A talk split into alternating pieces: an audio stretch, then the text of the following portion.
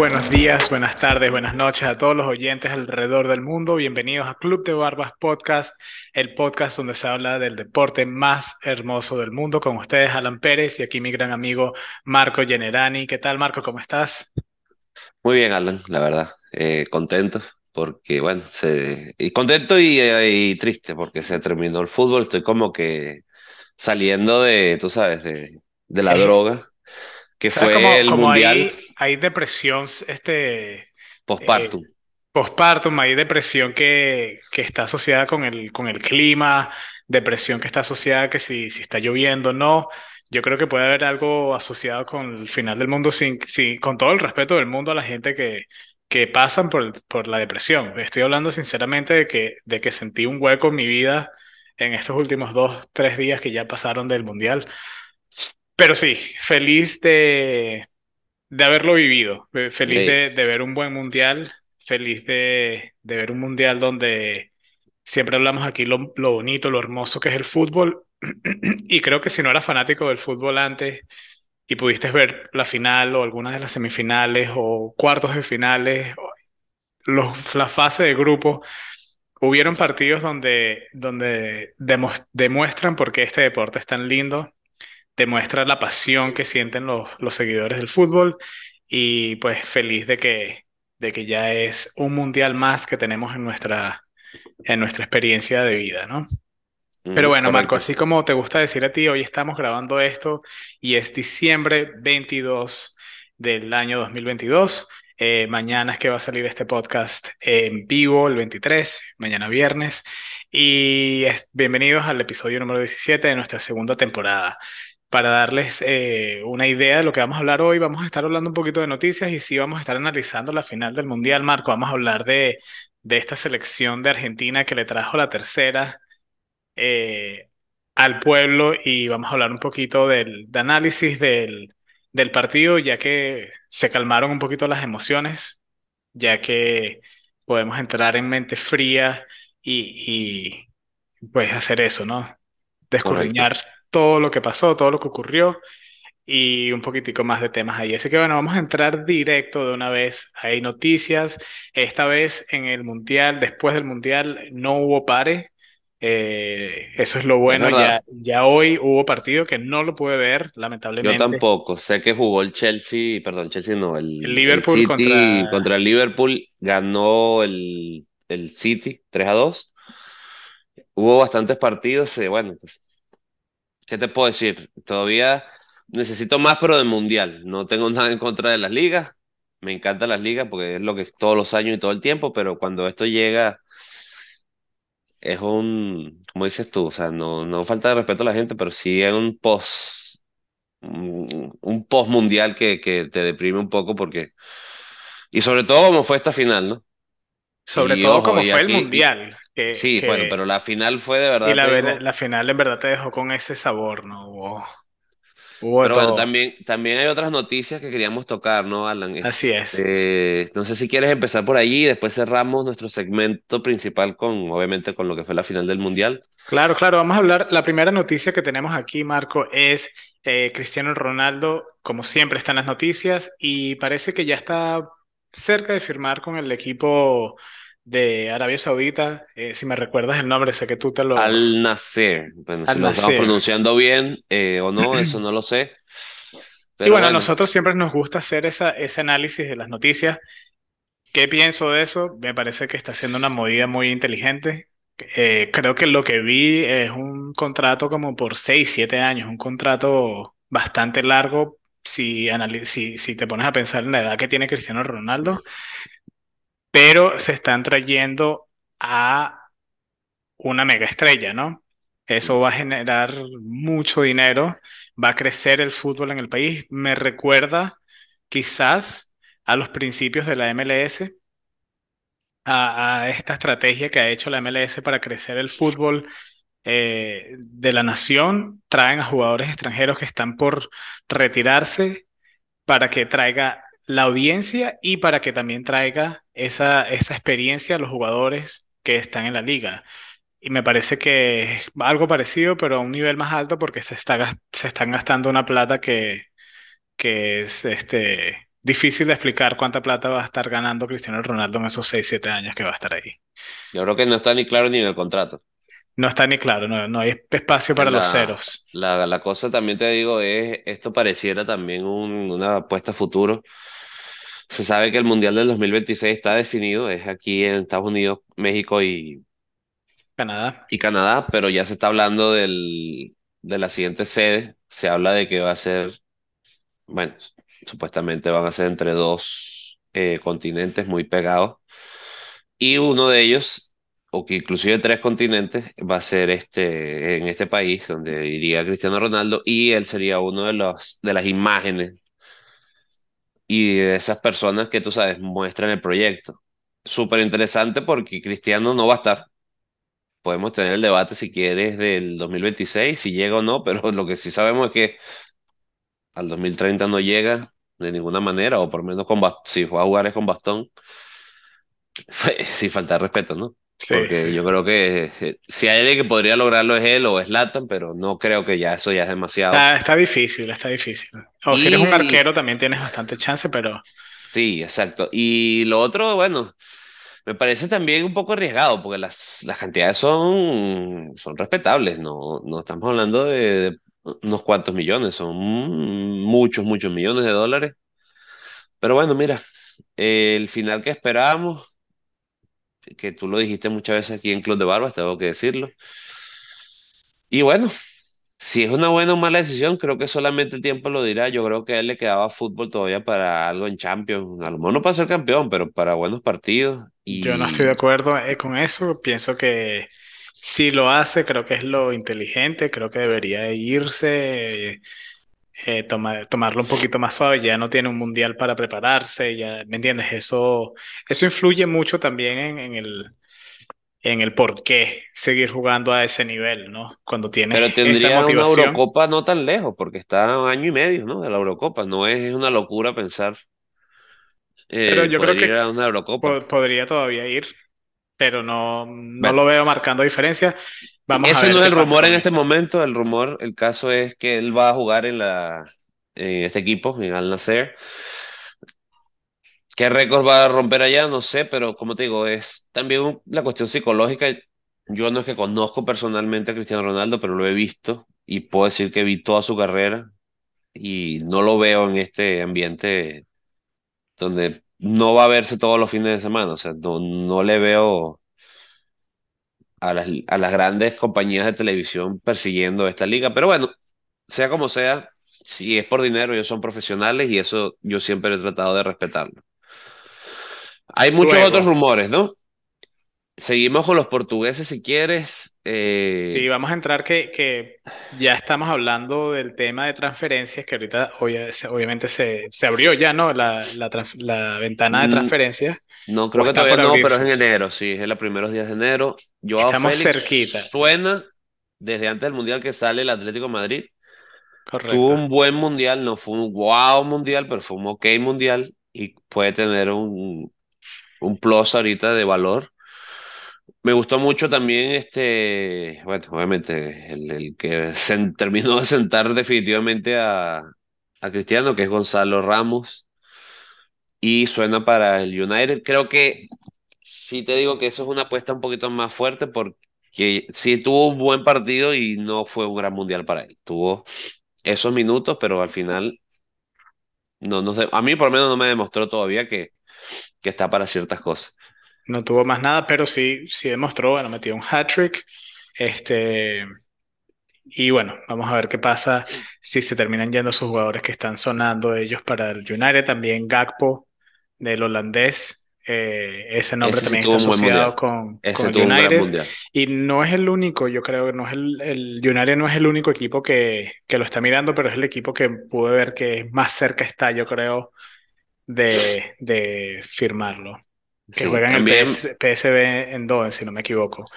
El otro que todo el mundo quiere, el, cha- el muchacho joven que es como eh, la moda, es Bellingham. Jude Bellingham, Bellingham, de, que está jugando en el Borussia Dortmund, está asociado con los más grandes, su nombre está asociado con los más grandes de la Premier League, el Real el Madrid, Liverpool. eh, parece que el Real Madrid estuve leyendo y quizás sí, pero Carlos Ancelotti dice que para el, para la ventana de invierno de transferencias que no están buscando nada, así que eh, todos los rumores del Real Madrid parece ser falsos debido a que el entrenador no quiere comprar a nadie ahora. Vamos a ver qué pasa. Pero sí sabemos de que Bellingham, si sale en esta ventana, va a ir a uno de los equipos grandes de la Premier League y a ver a dónde. Eso es eh, lo más posible, ¿no? Las posibilidades más grandes. Eh, luego tenemos aquí al campeón del mundo Messi, que renovó contrato con el Paris Saint-Germain por un año más, que ya esto no es rumor, creo que ya eso eh, va a pasar o pasó, algo así. Eh, pero muy interesante, yo pensé que ya haber ganado la Copa del Mundo quizás no iba a quedarse en el Paris Saint-Germain un año más, pero a ver qué pasa con eso. Eh, tenemos a Bardiol, el defensa eh, sí, el, el central de, del equipo de Croacia, que supuestamente iría al Chelsea, sí lo leí también esta mañana. También tiene muchos candidatos, ¿no? Entre ellos, por supuesto. No creo que exista jugador que tuvo un buen mundial o una buena campaña y no se asocie con el Real Madrid. También ha sonado rumor con el Real Madrid. No lo veo allí y lo mismo que dices tú, no, no le tiene un hueco ahorita. En verdad están bien en, en los centrales. Creo que tienen cuatro buenos centrales en este mismo momento. Pero el Chelsea también en teoría tiene muchos centrales, pero es muy joven, tuvo un buen mundial y esto es normal. Estamos hablando del, del postmundial y, y ahorita es que se empiezan a rumorear. ¿Cuántos rumores no habrá? Yo me acuerdo uno de los mundiales, creo que fue en el 2014, ¿verdad? Cuando eh, James Rodríguez salió, Bueno, fue al Madrid, que fue al Madrid, pero eso fue después del mundial, después que ganó el, claro, el jugaba en Balón el de Mónaco, Oro, si no me, si no me equivoco, jugaba en el Mónaco, destacado, y me acuerdo que si no veías la liga francesa, pues te sorprendió demasiado ver a este jugador, ¿no? Y, y así hay muchos, para esos que también existe el mundial, es como para, para ver a jugadores que quizás no logras ver todo el tiempo en sus ligas pero los llegas a ver en el mundial y así, así pasa. Luego después, tenemos, bueno, lo- los equipos marroquíes tendrán así sus, sus dineros listos porque los jugadores hicieron un gran campeonato, llegaron a semifinales. Ya sabemos de algunos. Sijic, tú lo tienes aquí, eh, del Chelsea, que dicen que sale y podría salir un buen equipo. Eh, Hakimi creo que no, creo que Hakimi ahí queda en, en el Paris Saint-Germain, no lo veo mejor que allí, pero te digo, Unai, eh, Amrabat, que se re- revalorizó porque él jugaba en España, después ahorita está en la Fiorentina, sí, jugó un gran mundial muy de, bien. con- de El otro, contención. el otro que, me, que jugó un mundial buenísimo, marroquí, el número 8 y no me recuerdo cómo se llama, Uf, muchacho flaco. creo que el Unagi este, el central, muy bueno. Eh, ¿cómo se llama también el, el centrodelantero? En, en Neseri, tuvo un buen mundial, gol importantísimo contra Portugal. Y bueno, eh, te digo, van a no a lo mejor todos ir al Real Madrid o al Barcelona, pero van a ir a buenos equipos porque de verdad se lo, se lo ganaron. Sí, sí. También Pulisic parece que sale del, del mencionado Chelsea, tiene muchos rumores el, este equipo de, de Londres. También se dice que Kanté podría recaer en el Barcelona ahorita que se termina su contrato. Y bueno, de aquí, claro, falta un montón de, de Está rumores por... empezando, empezando la, la transferencia, la ventana todavía no ha abierto, así que los rumores ahora es que empiezan. Y esos son los que más me llamaron la atención, de los, porque hay muchos también, hay que notarlo, hay muchos, muchos rumores que vi de jugadores y equipos que no conozco mucho. Creo que, por ejemplo, el, volviendo a hablar del Chelsea, compraron a un delantero, me parece que también es apellido Fofana, de un equipo que no sé bien dónde es que juega, Noruega o algo así. Eh, pero bueno, hay bastantes nombres asociados con muchos equipos ahora y a ver qué ocurre. Tenemos eh, unas noticias que no son tan eh, Alegres. Alegres, lamentablemente. Eh, sabemos de que durante el Mundial hubo noticia de que Pelé estuvo internado en un hospital. Eh, luego escribió un tweet diciendo que estaba bien, pero al parecer está otra vez en pobres condiciones físicas y pues Eh, El uno deterioro de, de la, de la, de la enfermedad y todo lo que viene a ser la quimioterapia y todo, creo que ya le está, le le está pasando sí. factura. Creo Pero que bueno, eh, es algo que, que es ocurre en normal la en la vida. vida, sí, es normal. Nadie se lo desea ni nada malo, pero lamentablemente pareciera que Pelé está viviendo sus momentos finales. Espero que igual pueda vivir lo más posible y lo más sano, o sea, dentro de todo lo que pueda. Y bueno, ojalá siempre también que salga que fue un rumor y que esto no es cierto y que está, bueno, sí, con muchos años en- de vida, pero ¿sabes? siempre te queda eso como una posibilidad, pues, que, que el, que el periódico quiera vender y, y a veces pasa. No creo que este sea el caso porque en verdad eh, se sabe que él viene de- con una lucha buena con el cáncer. Sí, Y bueno, bueno, no lo, lo que yo siempre, vi creo que fue la hija que puso algo en Twitter, eh, fue como que un familiar, ¿no? Pero, pero sí. Eh, y bueno, siempre es como un poco eh, triste escuchar una noticia así y uno de los jugadores tan grandes, tanto que ha aportado, que aportó Pelé, ¿no? El único jugador de haber alzado tres copas mundiales, ahorita que vamos a, a entrar en ese tema. Eh, y casi nada, ¿no? Casi nada. Y he visto, han salido videos de, me salió un video de él hace poquito que decía, eh, piensa en cualquier jugador y te digo que Pelé lo hizo antes. Entonces muestra jugadas que Messi ha hecho y muestran jugadas de Pelé que son idénticas. Eh, muestran jugadas de Maradona y muestran jugadas de Pelé que los hizo también antes de, del tiempo que Maradona lo hizo y Zlatan y bueno, cualquier nombre, una lista larguísima de jugadores leyendas y jugadas leyendas que, que hemos visto en videos y, y hay un video asociado a Pelé haciendo lo mismo o algo parecido. Eh, uno de los más grandes del, del deporte. Sin duda su, su máxima expresión fue los tres mundiales, pero por ejemplo, yo sí te puedo decir, él no tiene una Champions. Entonces, nunca jugó en Europa, sí, pero no, no podemos entrar Pero, en esas pero polémicas no, porque pero, pero esa, mucho. eso a mí me parece una, cuando comparan eso, no me parece justo porque si el jugador no juega en Europa, pues obviamente no tiene una Champions. Es como decir, me parece lo mismo que decir, ah, bueno, no tiene una Eurocopa. Bueno, pero de ahí no jugó. ¿Me entiendes? El Mundial todo el mundo tiene la posibilidad de jugarlo si calificas.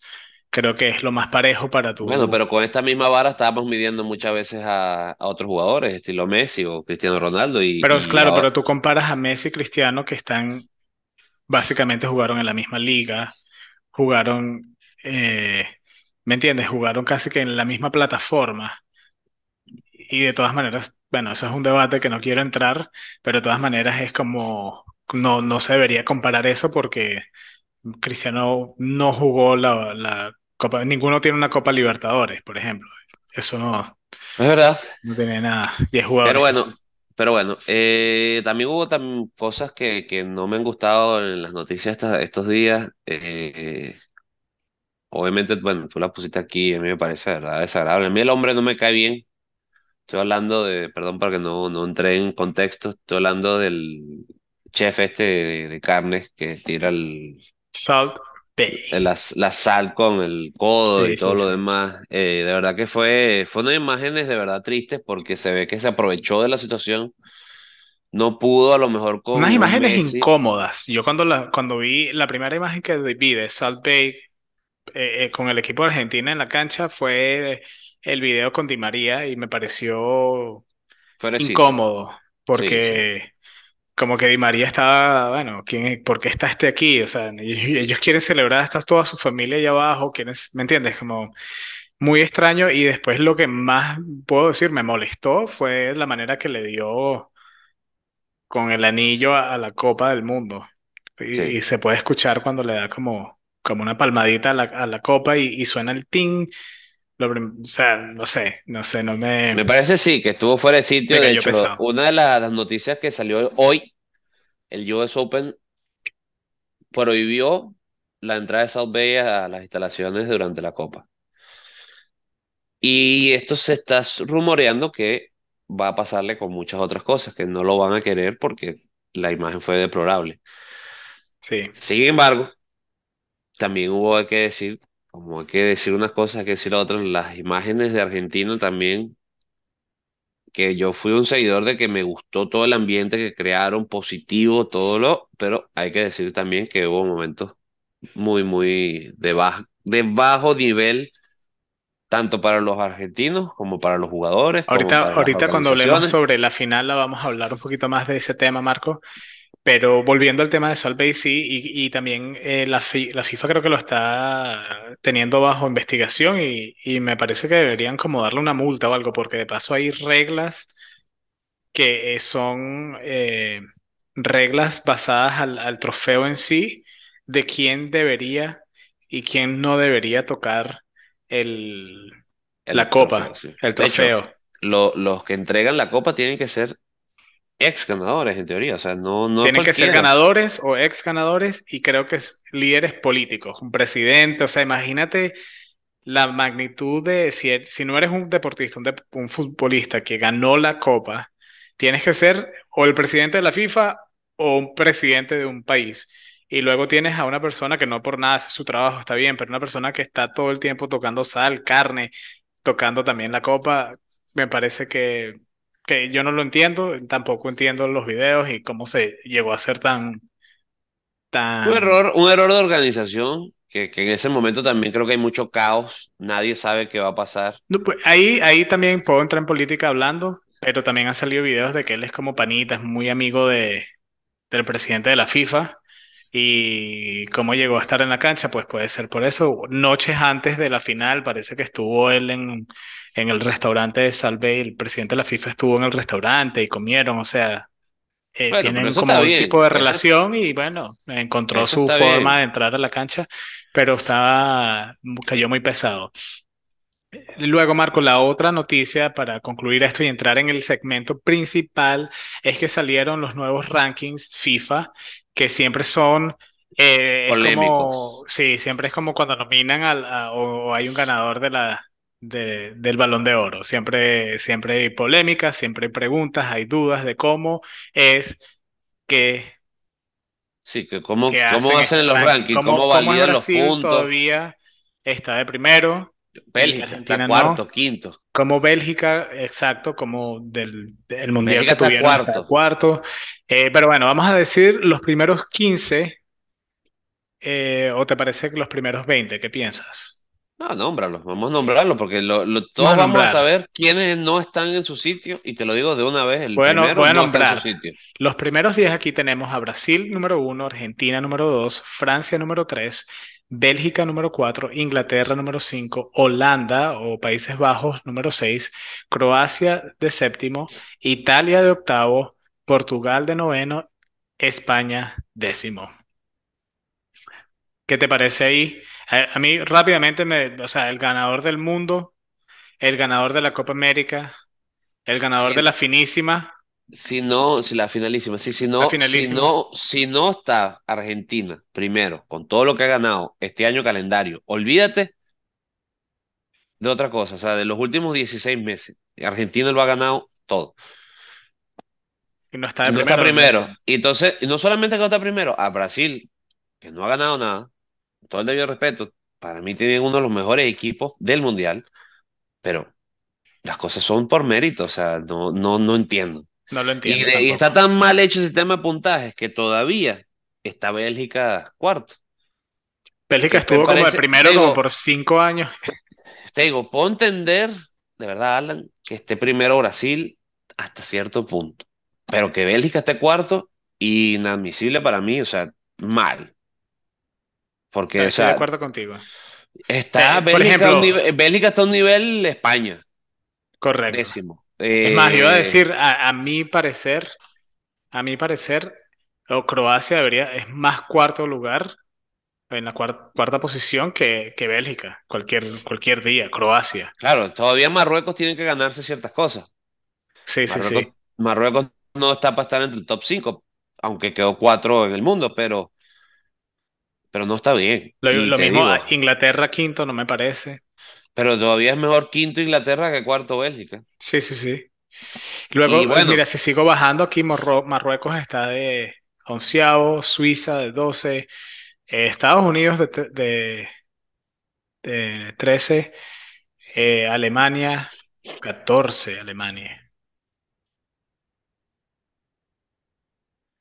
O sea, de... México 15, 16 Uruguay, 17 Colombia, 18 Dinamarca, 19 Senegal y número 20 Japón. entonces imagínate, dejar hasta ahí. Colombia está a 17, no fue al mundial, Japón está de 20 y hizo un tremendo mundial. Sí, sí, Dime sí. tú. Habíamos hablado también de que Irán era la selección eh, más fuerte de, Mejor de, Asia. y ahorita Entiendo está ahora que es Japón. Sí, Y obviamente la mejor de África ahorita es Marruecos, con todo y todo. Senegal también está por ahí, por lo que mencionaste, pero bien. En verdad hay ciertas, hay ciertas lógicas en los rankings, sí. Creo que Marruecos está bien 11 porque quedó cuarto en el mundo, pero todavía tiene que demostrar. Esto sí, mi, mi pregunta de... es, eso, pu- ese puntaje, Eso eh, es ¿cómo, cómo lo, cómo lo manejan? ¿Cómo se los dan? Porque en No verdad sé si tú quieres un día hacer un programa de eso. Yo te digo, tendría podemos que empezar de cero, Me tendría que empezar de cero. Yo confío con plena exactitud lo que te dice, por ejemplo, Mr. Chip en los rankings, porque él sí sabe sacarlo con un Excel, porque ese hombre maneja lo que es el Excel a otros niveles. Pero yo no sé, y te digo, yo estudié matemática pura, Alan, y no tengo idea cómo es el sistema de puntaje. Me imagino que es un sistema básico de si tú eres cuarto, vales tanto, si tú eres quinto, vales tanto, si te ganan esos puntos van al otro y así va.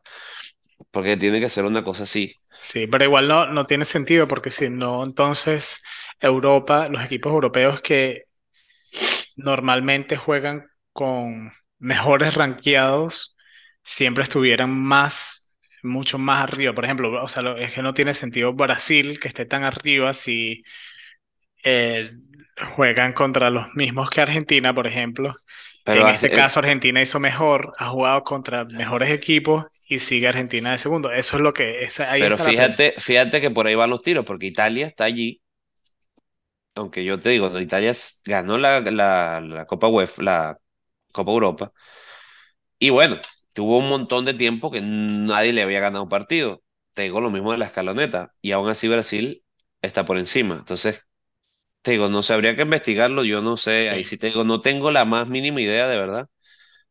Y sé que es complicado y ni siquiera le he intentado poner cabeza a la cosa porque sé que no es una cosa que se va a... O sea, tienes que sentarte con lápiz y papel, no es una cosa de lógica de, de si ganas son tres puntos y si no es un punto y si no es cero.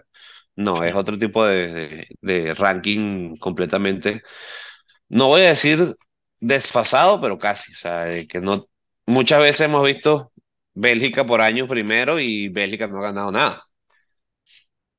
O sea, más, más copas tiene en su ranking a lo mejor un Senegal en, en África y correcto. Bélgica está primero. Pero bueno, son esas también cosas a veces que, que la FIFA Me, saca me que... gusta tu idea de, de quizás dedicarle, hacer un estudio y dedicarle un episodio al FIFA Ranking y entender cómo es que lo, cómo es que lo hacen y cómo llegan a esos, a esos números finales cuando sale por fin el FIFA Ranking. Pero bueno, felicidades a Brasil por quedar número uno en el FIFA Ranking todavía.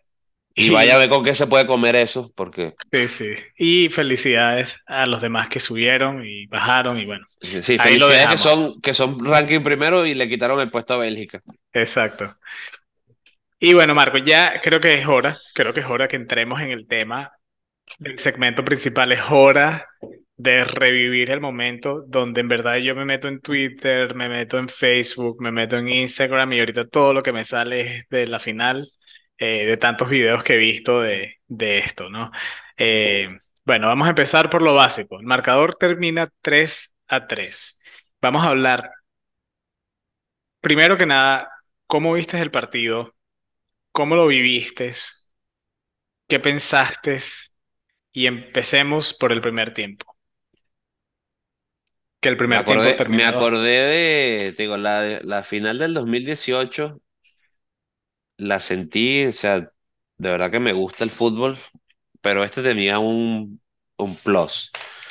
La quiniela que hicimos, yo sí había dicho que Argentina moría en semifinales, pero que Messi iba a ser el mejor jugador del, del torneo. Ahí di el clavo, dirán suerte o no suerte, decir que Messi es el mejor nunca es suerte, pero bueno, eso es un fact, es un hecho. Es un hecho. Y creo que el partido lo demostró. Creo que Argentina fue, por los primeros 79 minutos, el claro Superior. dominador.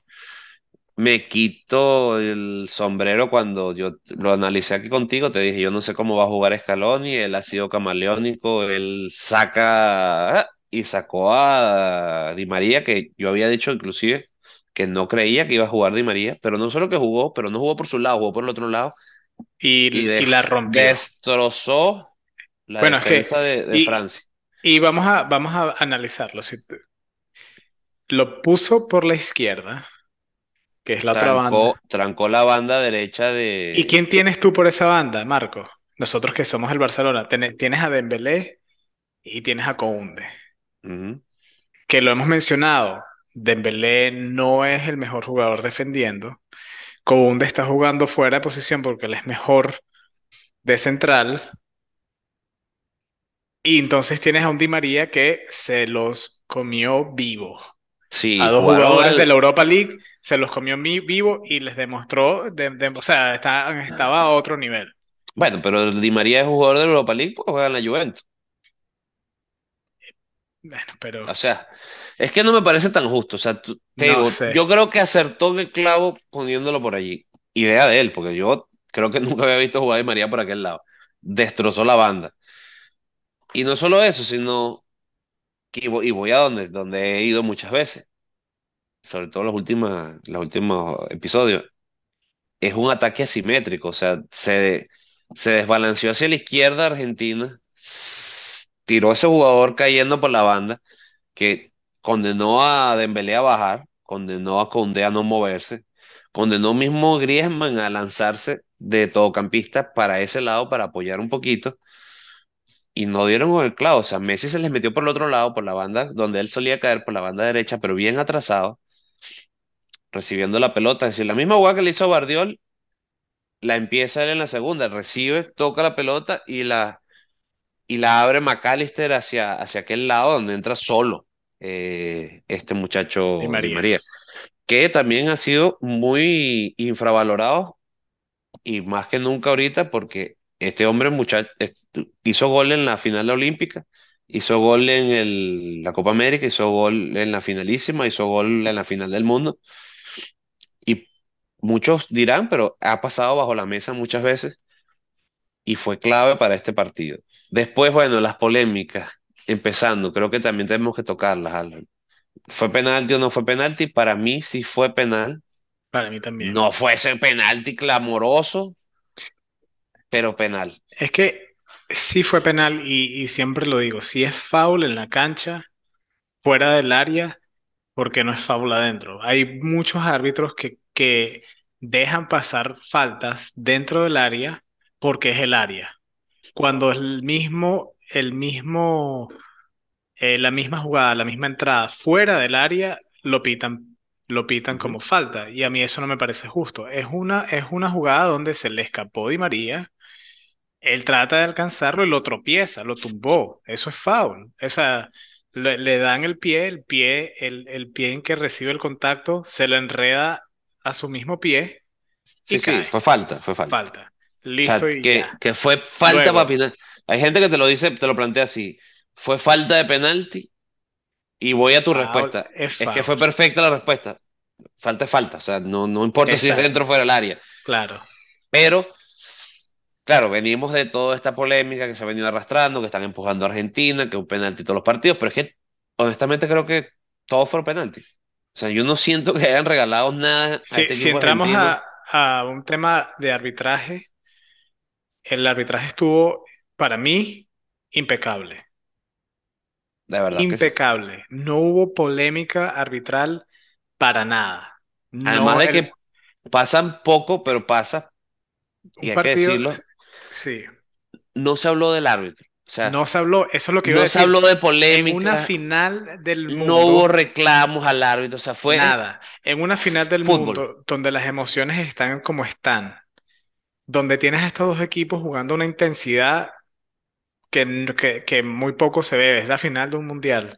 Y el arbitraje fue calladito, o sea, como tú acabas de decir, no se habló del arbitraje. Eso te quiere decir que el arbitraje no fue no fue factor. el, el factor no fue, ni siquiera no hizo la, la gran tarima, nada. El, el arbitraje estuvo presente, pitó el partido como tuvo que, y se fue por la puerta de atrás calladito. Hizo su trabajo bien, señor. Muy bien hecho. Sí fueron penal los dos.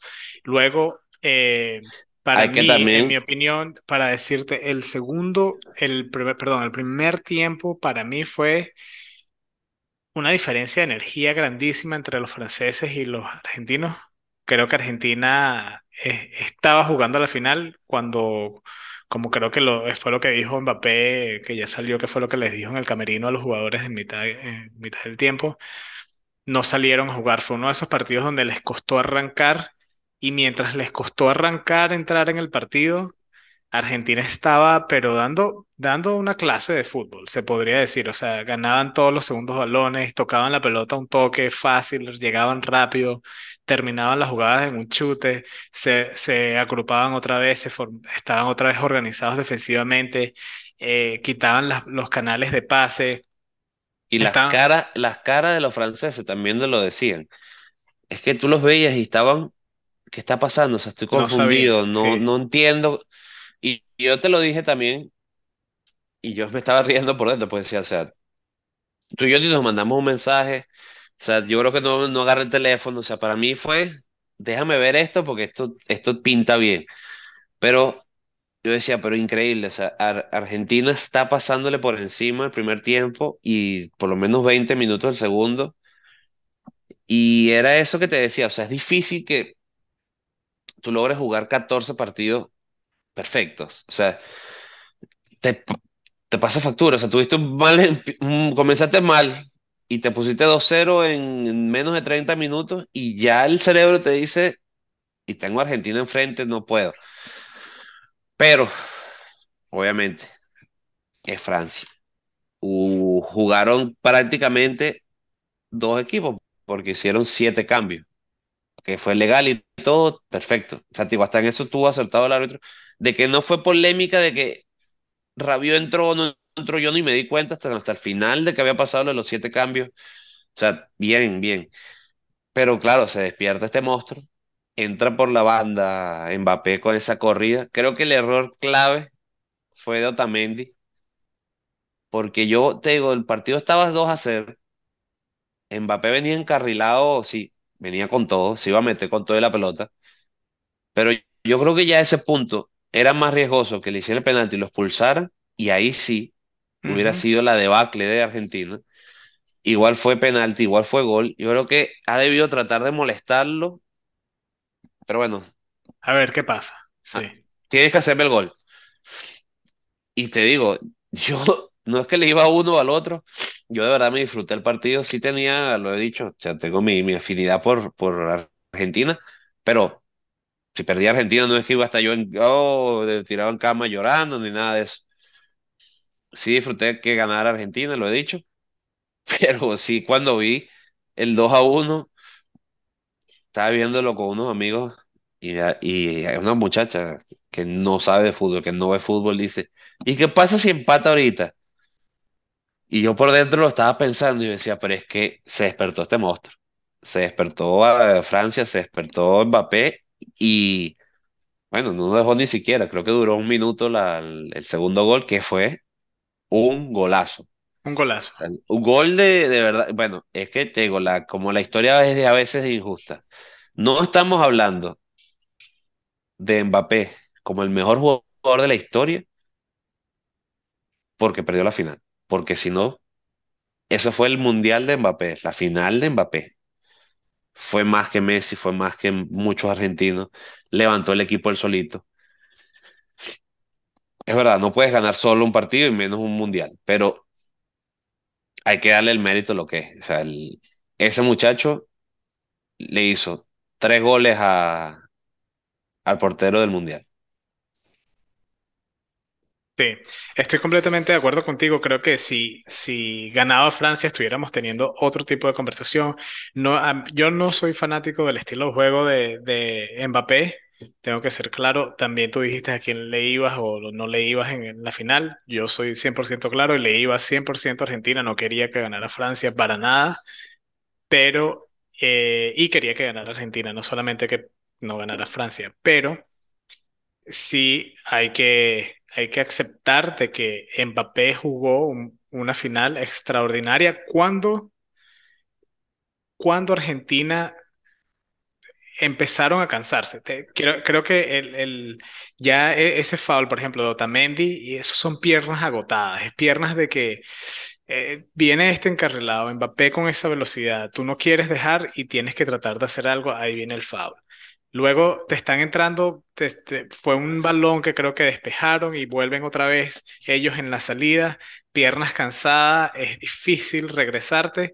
Claro, el cabezazo y el, y el 1-2 que se hizo Mbappé con, eh, creo que fue Muani, creo que se llama el, el que, el que le dio la asistencia que fue por arriba también. Es como una jugada de esas que tú estás saliendo como defensa y ahí mismo te, te la, te la lanzan otra vez y, y, y ese, ese, para mí, y tuvo influencia el peso en las piernas que estaban ya sintiendo los argentinos de jugar a la intensidad que jugaron por 79 minutos, 80 minutos. Creo que los cambios tuvieron que llegar antes. Sin y creo que no estuvo sea, acertado, no estuvo a- acertado Scaloni en los cambios.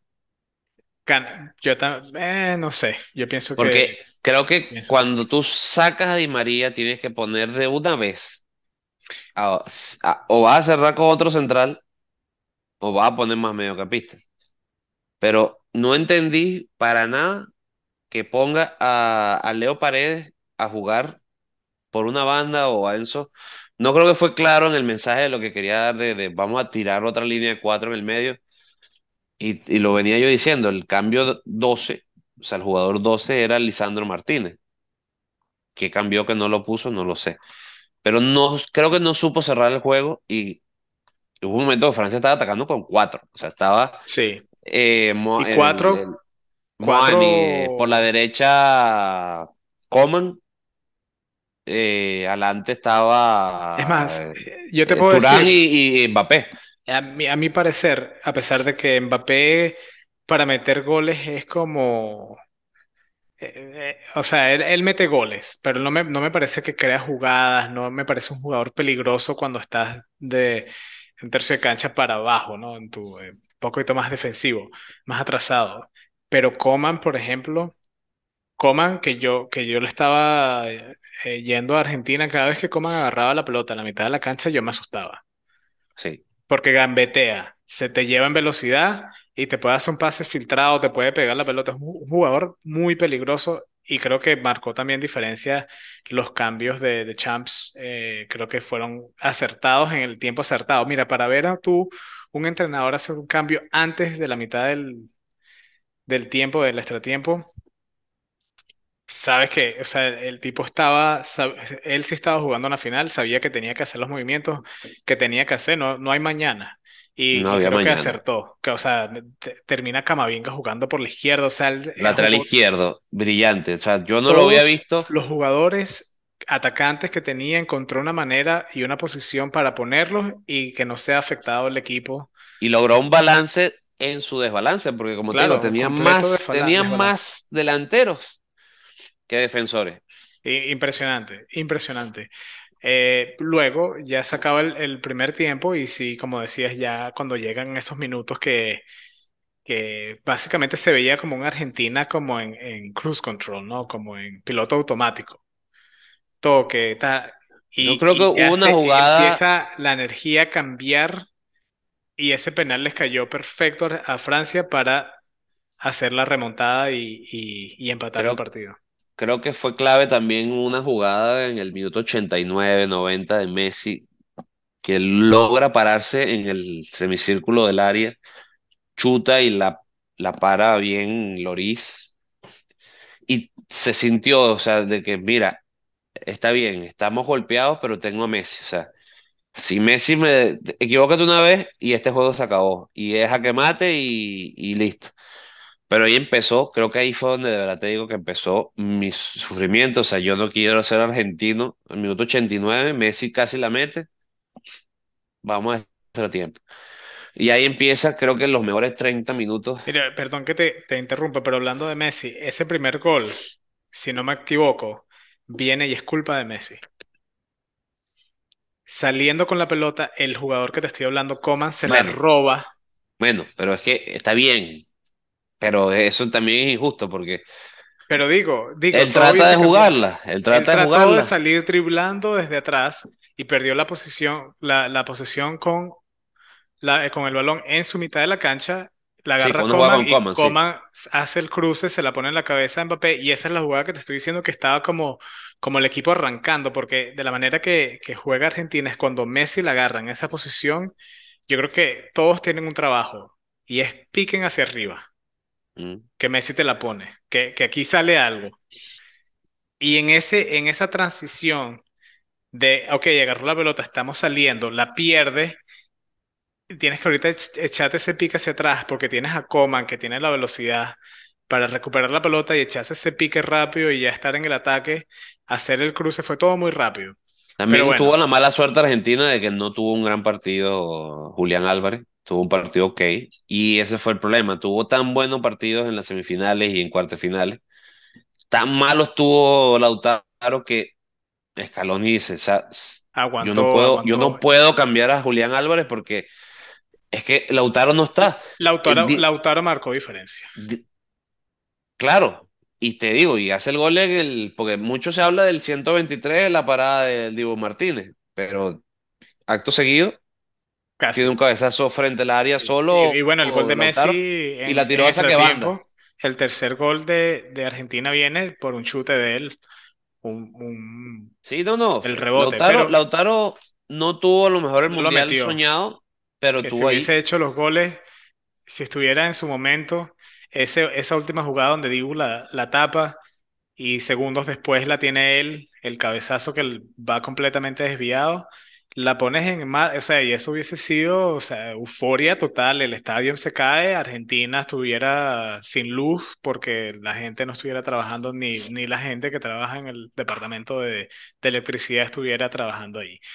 Pero lo Y, cierto te, es que te digo, Alan, perdón, de verdad, extra tiempo, los mejores 30 minutos del mundial, fue un mar de emociones. completamente. Mira, Cuando, cuando cuando, cuando empieza, Messi siento que, mete el tercer gol, yo arranco a correr en mi casa de emoción, de, estar con la emoción del partido, arranqué a correr como que si estuviera en la cancha, no sé para dónde fui a correr, pero clavé mis tres dedos del pie, el chiquitito, el siguiente y el del medio, contra el, el- la, la la parte de abajo del sofá, la pata del sofá Y no los perdí porque, porque están tan pegados a la piel. Pero, pero en verdad tuve el, el pie hinchado que no pude caminar al día siguiente. De- después, cuando se me bajó la adrenalina, sentía algo en el pie. Cuando me veo el pie así, fue como que si me patearon. Fue como que jugué la final porque también estaba sudado, estaba moreteado. Y eso que estaba en mi casa yo nada más. como te digo, no, sí, no dio tiempo ni de hablar de los arbitrajes, pero sí, y, y no dio tiempo de ver repeticiones, eso fue otra cosa. Esa jugada del gol de Messi. ah, La jugada empieza, ese vaivén por aquí, por allá, por allá, entra la pelota, se ve claramente el- la primer- desde la primera toma que la pelota entró. Tú ves que la cámara empieza a echar para atrás, ves a Messi corriendo para celebrar y el Linier está con la bandera levantada. sí. Acto seguido quitan la imagen, yo hago así, fue gol, fue penal, miras para acá y, o sea, están celebrando, van a revisarlo, porque obviamente tú sabes cómo es el VAR. Dices, bueno, la jugada a lo mejor vio que era fuera de juego, pero no me parecía que había fuera de juego. Después ni lo revisan, porque o la cosa fue clara. O sea, el Messi estaba en fuera de juego originalmente, pero no estuvo ni cerca de recibir la pelota. Después, bueno, todo, todo, y, pero es que no dio tiempo de polémica. Y ahí vamos, sigue arrancando otra vez, y tú ves otra vez que se mete este, este muchachito que va como una cabra. eh, llega al córner, que creo que sí hubo una pequeña mano, no sé si fue o no, antes de la mano de, creo que fue A Montiel que mí, yo he visto mano. ese video y eso sí es polémico porque, y no se habla porque ya, ya quedó Argentina campeón y bueno, Pero es que no dio tiempo, o sea, es que fue así de volátil todo, o sea, pero todo sí, era, pero sí, si tú ves ese video de la mano de Francia en ese corner y, y a mí me parece que fue de mano, en verdad, he visto muchos ángulos No sé, nunca se revisó en el bar, entonces no tenemos una toma quizás de las claras que necesitamos para ver si, si le da, pero todas las otras tomas de lejos, todas las tomas de videos que la gente tomó con, en el estadio, Y a todo, velocidad real eh, no todo parece ser como que sí, la mano, la mano la tocó. Pero bueno, el final fue que viene otra vez Mbappé penal, al mismo penalti, lado. gol. Y otra vez tú dices, y, y eso te digo, la, el mar de emociones, porque Argentina se vio campeón de los 120 minutos, que será 80, 90. Nunca estuvo por abajo en el marcador, pero se veía venir y se veía venir y de repente, te digo, minuto 123, Alan, ves esa pelota que va para arriba, que tú ves que Otamendi no llega, porque eso es lo que más te frustra. Yo que he jugado central, sé lo que te frustra porque tú te ves sacando la pelota haciéndote el héroe y no llegas. O sea, de que quedaste en el piso. El delantero está mano a mano el portero. Tú lo ves es parándote, o sea, haciendo el gesto este. Y, y- yo creo que mira, si hay un momento donde se puede medir el silencio, es cuando queda la pelota picando y está enfrente de Dibu, que se puso como de cuatro metros así. Bueno, para la pelota y la parada del mundial. Y te voy a decir una cosa, este- es que te digo, no, no dio tiempo. Porque cuando, No cuando lo hizo Casillas, cuando Casillas dio, cuando Casillas hizo esa parada en el 2010, fue como en el minuto de prórroga, como el 104. Entonces tuvimos como 18 minutos para ver repeticiones. Pero esta fue. Creo que la repetición la vine a ver después de la celebración del- de, de la, de la victoria. O sea, Sí. fue una locura. Pero es que, es que ta- y y no tú ves la eso, pelota, no solo eso, sino que fue, fue la tapa de Dibu, tú no. ¿Qué pasa tal? Y, y sacan el, el- la pelota, Y, la sacan, la, y ahí la, viene la la última de despejan Argentina. y, y de repente ya está Argentina otra vez atacando. Entonces está- Sí, yo sí, estaba sí. así, de lo que acaba de tapar Dibu, y de repente ah, me quedé así, no, porque, Y porque entonces, por el cabezazo, yo dije, o sea, claro, algo tuvo que haber pasado aquí, no puede ser que esas dos jugadas fueron tan rápidas, y yo estoy con las manos en la cabeza y no estoy procesando bien si y bueno, vamos a que, que comerciales que vamos para los penales. Exacto, sí, sí, sí.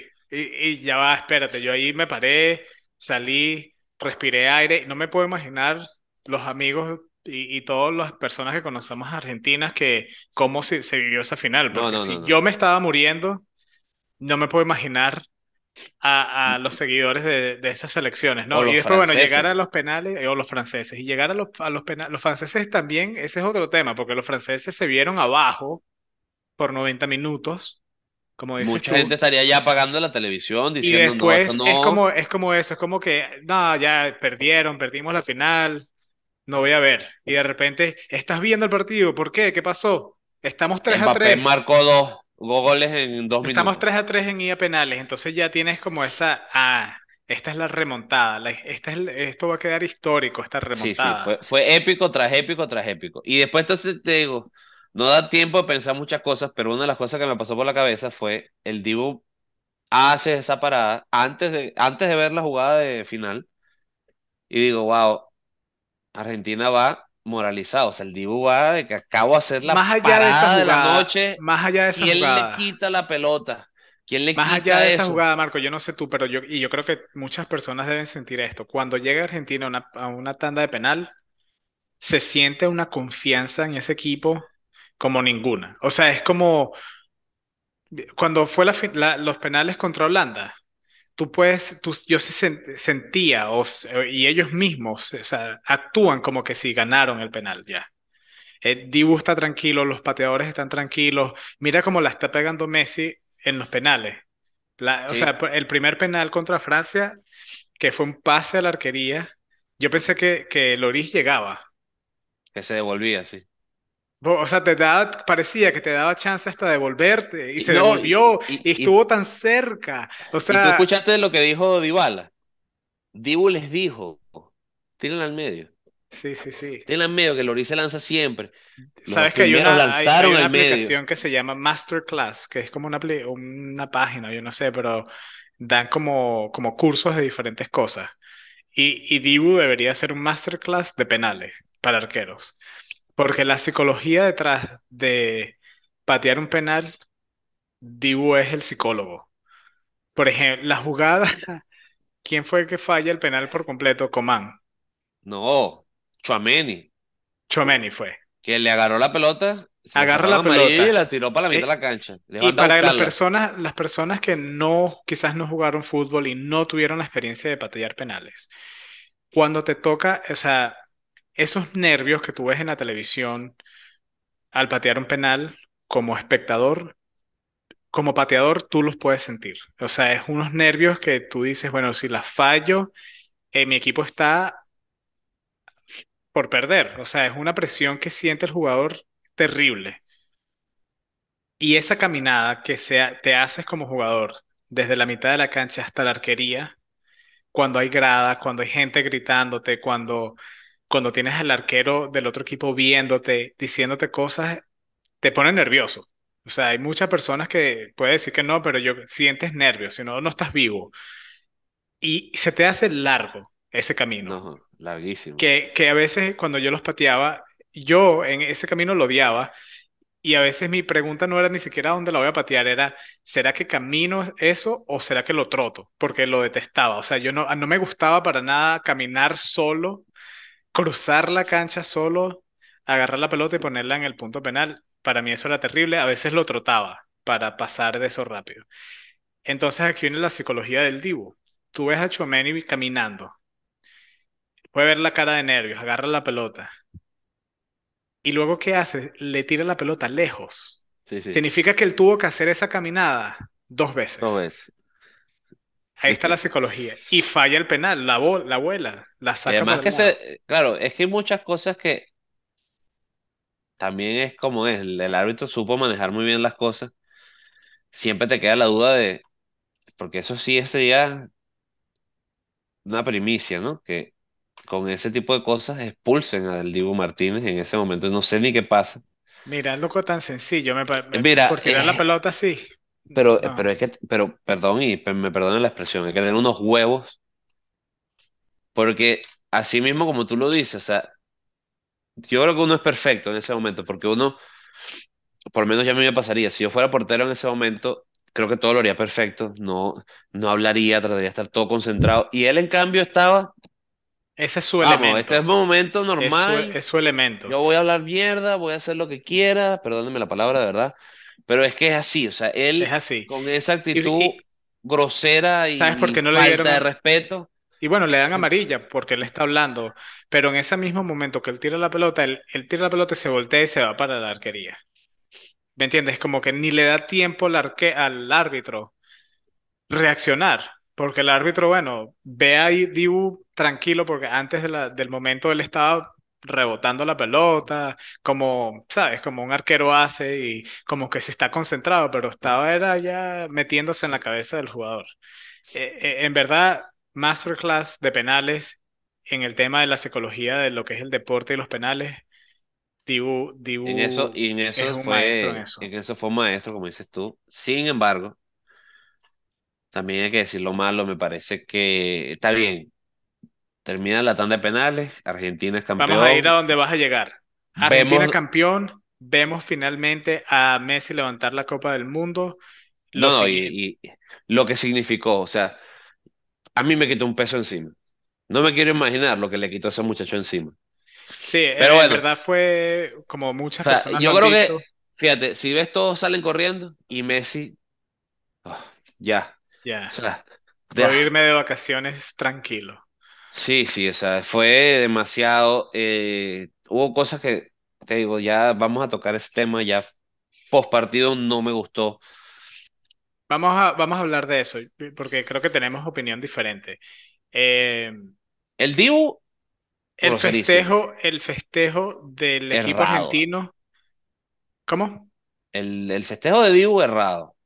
El festejo de Dibu no es primera vez que lo hace, creo que lo hizo también en la Copa América o en otra copa que ganó los guantes de oro. Eh, me parece que eh, no Le está bien clase. hecho. Ahí está Me viéndolo, tu- parece tus que, hijos que lo están jugador, viendo. me parece que es un jugador que, que que está jodiendo siempre. Es- siempre hay un jugador en un equipo que es el jodedor. Creo que si tú ves los videos y puedes darte cuenta que él es como que el que está en la fiesta, en el medio de todo Y bueno, le pareció cómico eso. No estoy diciendo que está correcto, especialmente en el, el momento donde está.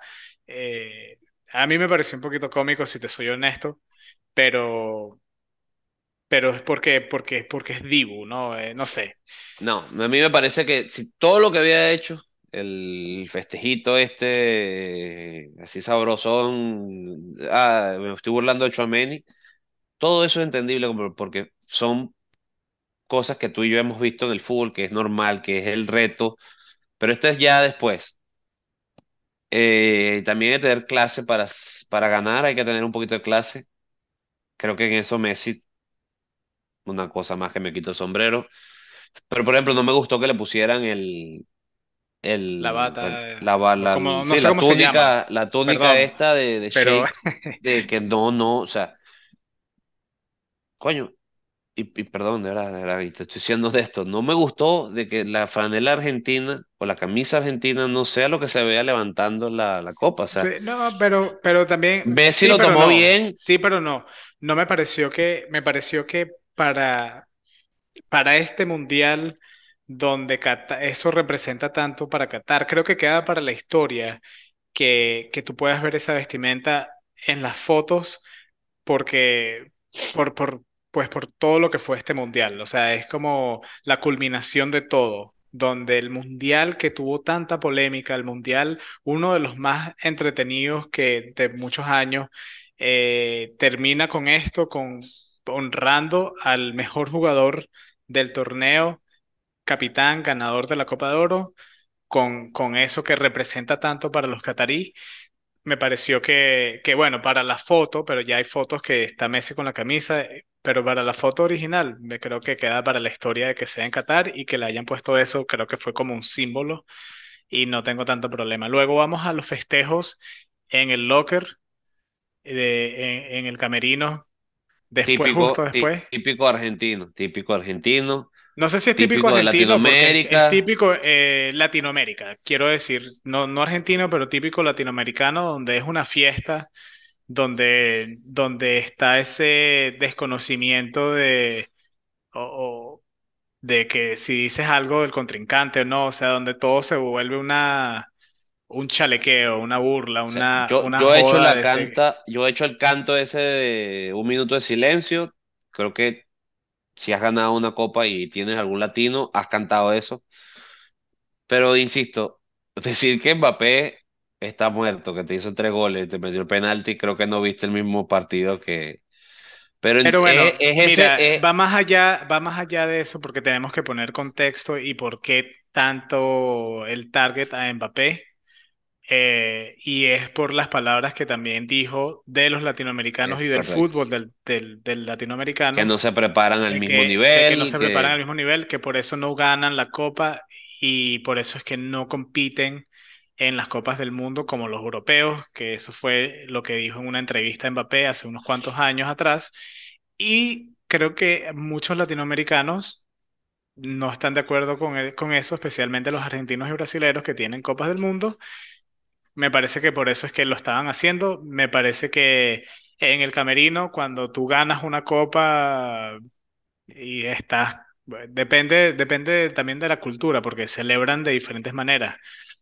Pero como dijiste tú, muy, muy latinoamericano, la, la música, el baile, este, y lo que te estoy diciendo yo, el latinoamericano tiende a tener esas tendencias a, entre ellos mismos. Mira, vi una historia muy eh, interesante y muy bonita, en verdad, y lo que dice el capitán de, de Argentina, que parece que a McAllister, creo, le decían eh, Ginger, eh, pelirrojo, en en- dentro del vestuario, pues los, los jugadores, sus colegas, y a él no le gustaba y parece que Messi les dijo al equipo que dejaran de chalequearlo, de burlarse así, de decirle ese sobrenombre, y dejaron de decirle así, ¿no? Ese es el respeto del capitán y todo, pero eso quizás no lo hicieron de mala manera, lo hicieron porque en verdad, como lo puedan ver en Latinoamérica, Así es que muchas veces se llevan entre amistades, se ponen apodos, se burlan entre ellos mismos.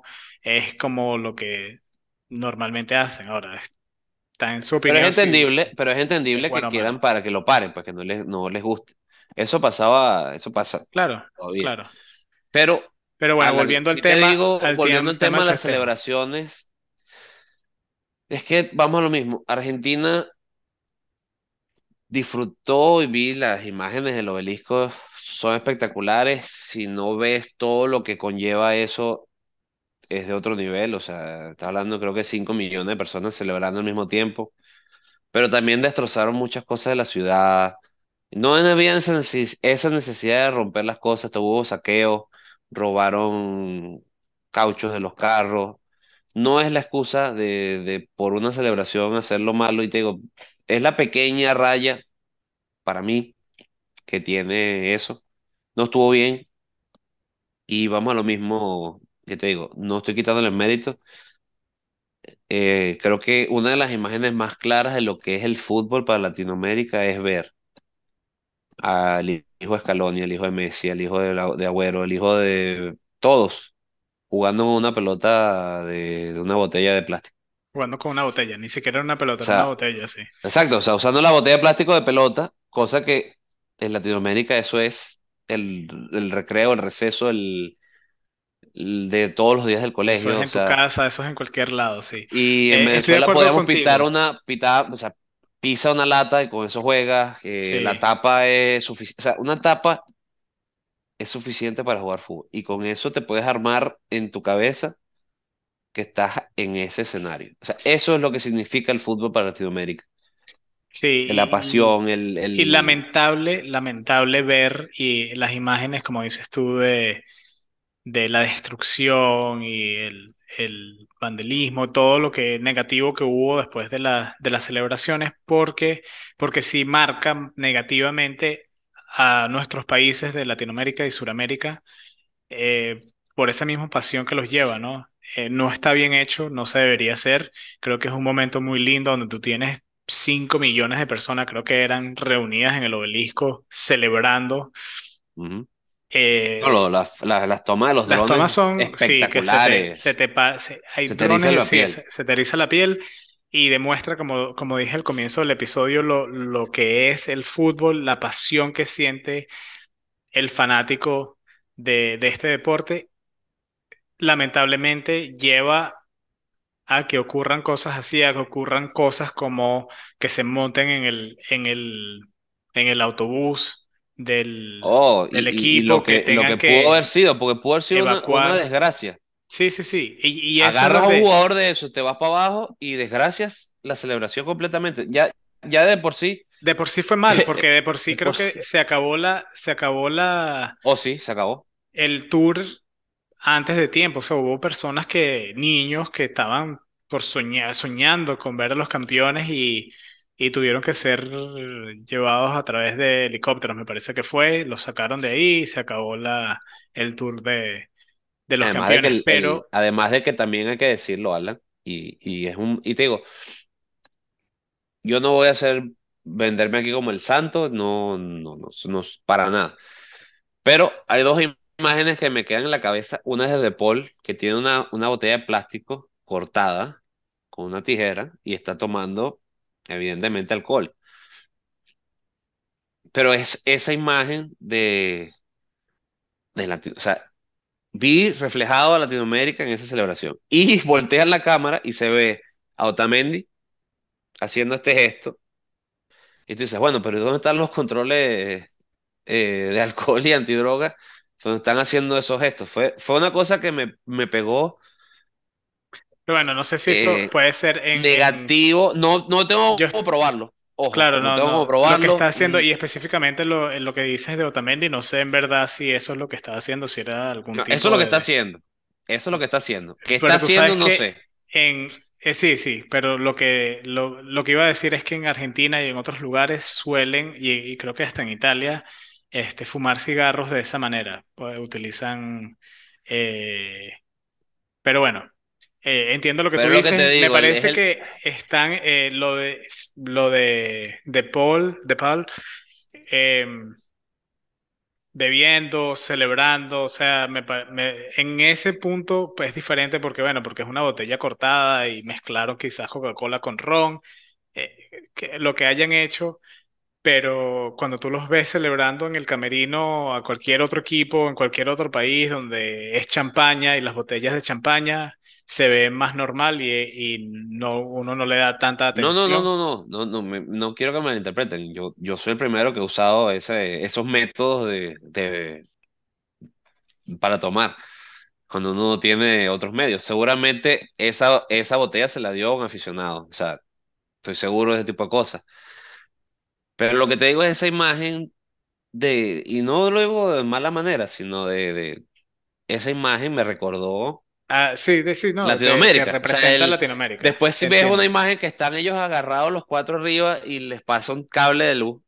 Y se agacharon todos Y así. que tú, es que te digo, eh, Latinoamérica, e- es, ese, eh, mucha gente dice es que no estuvo planeado, pero ya va, Es que es exactamente, es que Latinoamérica. no estaba planeado, o sea, eso fue buscar un, el, primero alguien dijo, búsquenme el autobús más grande que consiga, que se pueda la gente va, no, no, no sé. Bueno, sacaron a esta gente en helicóptero, Míralos ahí y, ah, y, y no tenían ni ruta, te lo puedo asegurar, Alan. Sí, sí había ruta, sí había ruta, Marco, Bueno, claro que había ruta. Claro que había ruta. Y eso es lo que te pero digo, que la- en la ruta no la terminaron por lo que pasó. Pero había gente esperando ya en la ruta. Pero bueno, lo cierto es, Argentina es Marco, para no pasarnos de tiempo, Argentina es campeón. Celebraron como Latinoamérica tiene su argentinos, como, copa de como vuelta, Latinoamérica. Eh, la Copa del Mundo está en América, en Latinoamérica, en Sudamérica de nuevo. Y la pregunta eh, que queda es... ¿Qué significa esto para Messi? Lo, es lo último. Él dijo que quiere seguir jugando como campeón del mundo. Eh, creo que fue una de las entrevistas. Esas son las emociones después del partido. Eh, estoy seguro que quiere jugar y representar a la selección con esas tres estrellas en el escudo. Pero creo ¿qué que una Copa significa América para él? Eh, ¿qué, qué pasa con él? Que quiz- quizá otra que quiere quizás otra Champions, se va a ir de ahí. Parece que la MLS y Miami lo quiere. Va a ser, va a ser vecino tuyo, quién sabe, quién Mira, sabe. Pero, hay muchas cosas que creo que, que, que vamos todavía a hablar. Una de ellas es si se cerró la polémica de quién fue el mejor del mundo. ok, Para mí, cerrada. Para para mí. nunca hubo debate. O sea, gracias, Alan. O sea, me, me, me, me, me diste con una piedra en la boca. Tienes toda la razón, porque yo he pensado lo mismo que tú. No necesitaba Messi ganar el mundial para ser el mejor del mundo. Para Pero, mí tampoco. Pero se acabó la polémica. O sea, pero se acabó, debería ya O acabarse el sea, yo me debate. quiero sentar dentro de 35, 40 Y, años y, y quiero que y alguien gente me que, la ya gente va, que, la gente que no, que le va a Cristiano, que piensa que Cristiano Ronaldo, porque ese es el debate, no estoy diciendo que Cristiano Ronaldo sea malo para nada. Él también es uno de los mejores jugadores de la historia del fútbol. Pero creo que Messi en todos los momentos fue mejor y ahorita se acabó el debate y bueno, y después podemos entrar y si quieren, que si quieren eh, venir acá como invitados, podemos hacer un panel aquí y hacer ese debate si les molesta tanto esta, este, este tema. A mí no me molesta para nada, pero bueno, lo dejamos ahí, Marco. Se nos está acabando el tiempo y tenemos mucho fútbol por delante, muchos otros episodios por venir. Los, les damos muchísimas gracias por acompañarnos.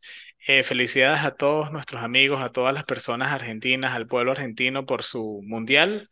Y bueno, gracias Díganos también. Alan, dinos, Alan, dónde, dónde, porque aquí falta ¿Dónde? polémica. Claro. ¿Dónde nos dicen por qué hay polémica? Mira, Dime, estamos en ¿dónde, dónde Twitter, lo podemos decir? estamos en Twitter, Instagram y Facebook.